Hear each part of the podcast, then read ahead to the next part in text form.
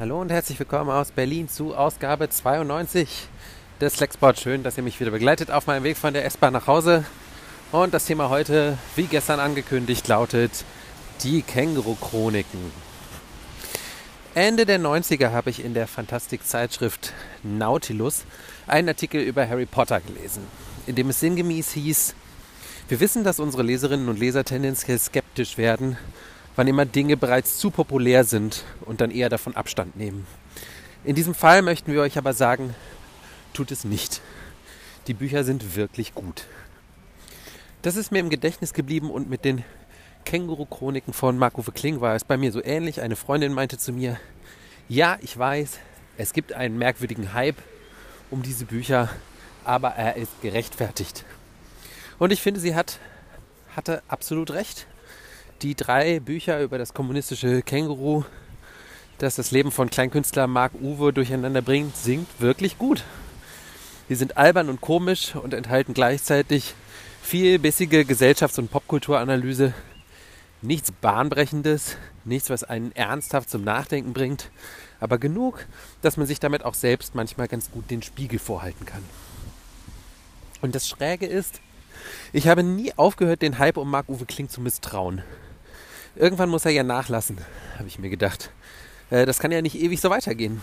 Aber egal, was aus seiner Richtung bisher kam, ich wurde nie enttäuscht. Das Känguru-Kartenspiel, halt mal kurz, macht tatsächlich Spaß, obwohl es scheinbar nur die Catchphrases des Buches melkt. Das Futurist, die futuristische Gesellschaftssatire Quality Land ist originell genug, um gut zu sein und kommt sogar weitestgehend ohne Känguru aus. Der Grund, warum Kling immer wieder reüssiert, habe ich mir zurechtgelegt, ist, dass er nie aufhört, sein eigenes Wirken zu reflektieren. Die Känguru-Offenbarung zum Beispiel, Band 3 der Känguru-Bücher, macht sich gleichzeitig ständig über den nervigen Bombast von Trilogienfinals lustig und erfüllt diesen zugleich mit einer Geschichte, die epischer ist als alles vorhergehende. Ein bisschen wie der dritte Akt von Adaptation. Quality Land hat eine selbstreflexive Albernheit parat, wann immer es Gefahr läuft, sich selbst zu ernst zu nehmen.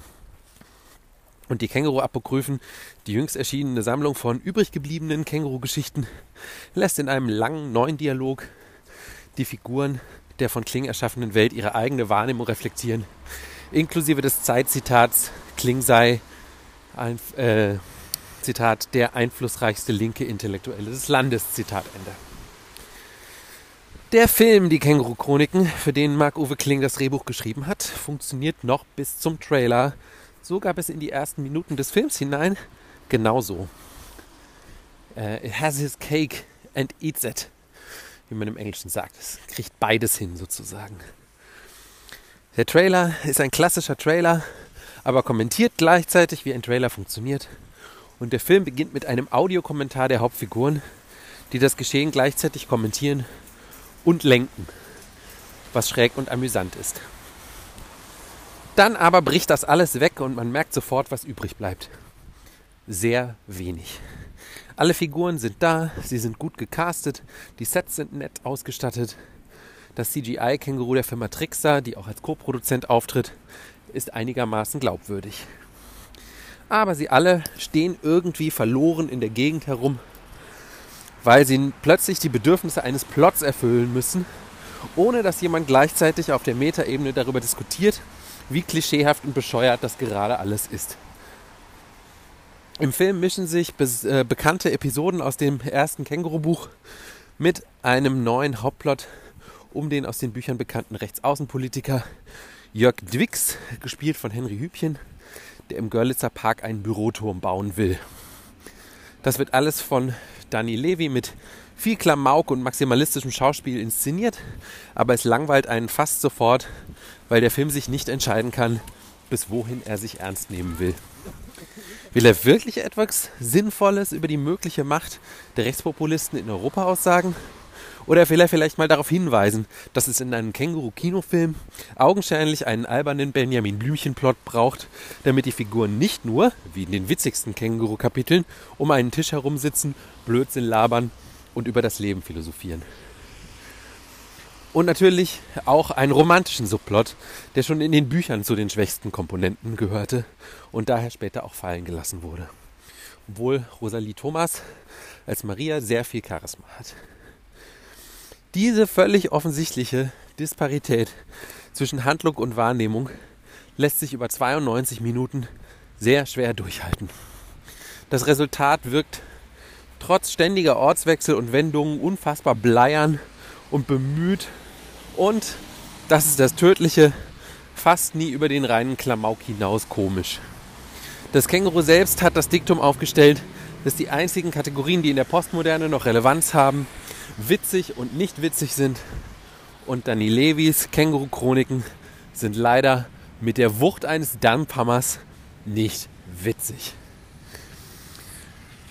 Kurz vor Ende des Films kommt der Audiokommentar ohne erdenklichen Grund plötzlich wieder zurück und verschwindet dann wieder.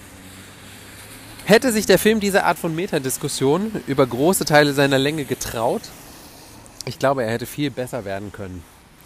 Kling wird in den Credits als einziger Drehbuchautor geführt. Ich könnte mir trotzdem vorstellen, dass er vielleicht ursprünglich mal, wie in seinen Büchern auch, mehr drin hatte von diesem Selbstreflexiven. Das Stilmittel sehe ihm sehr ähnlich auf jeden Fall. Und dann äh, in der Drehbuchentwicklung mit Levi, mit X-Filme, mit dem ZDF und mit Trickster vielleicht von einer vermeintlich konventionelleren Struktur überzeugt wurde. Aber ich will ihm auch keinen zu großen Heiligenschein aufsetzen. Vielleicht hat er den Film auch einfach mit allen anderen gemeinsam verbockt. Ich hoffe jedenfalls sehr, dass es diesmal keine Fortsetzung gibt.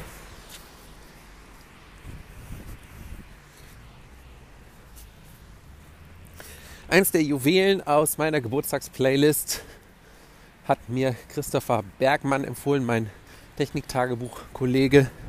Und zwar ist das eine holländische Coverversion von All Night Long von Lionel Richie. Das heißt Deze Nacht, diese Nacht. Und äh, ja, wahrscheinlich muss man Holländisch können, um es irgendwie witzig zu finden. Es ist so eine Mischung aus witzig und anrührend. So ähnlich wie die Känguru-Bücher, deswegen kam ich irgendwie drauf. Und äh, ja, das ist mein Musiktipp für heute. Nächste Woche ähm, wird es einen Podcast geben, mal wieder mit meiner Frau Katharina und mir. Das zweite Thema kenne ich noch nicht, mal schauen. Bis dahin wünsche ich euch noch einen schönen Tag.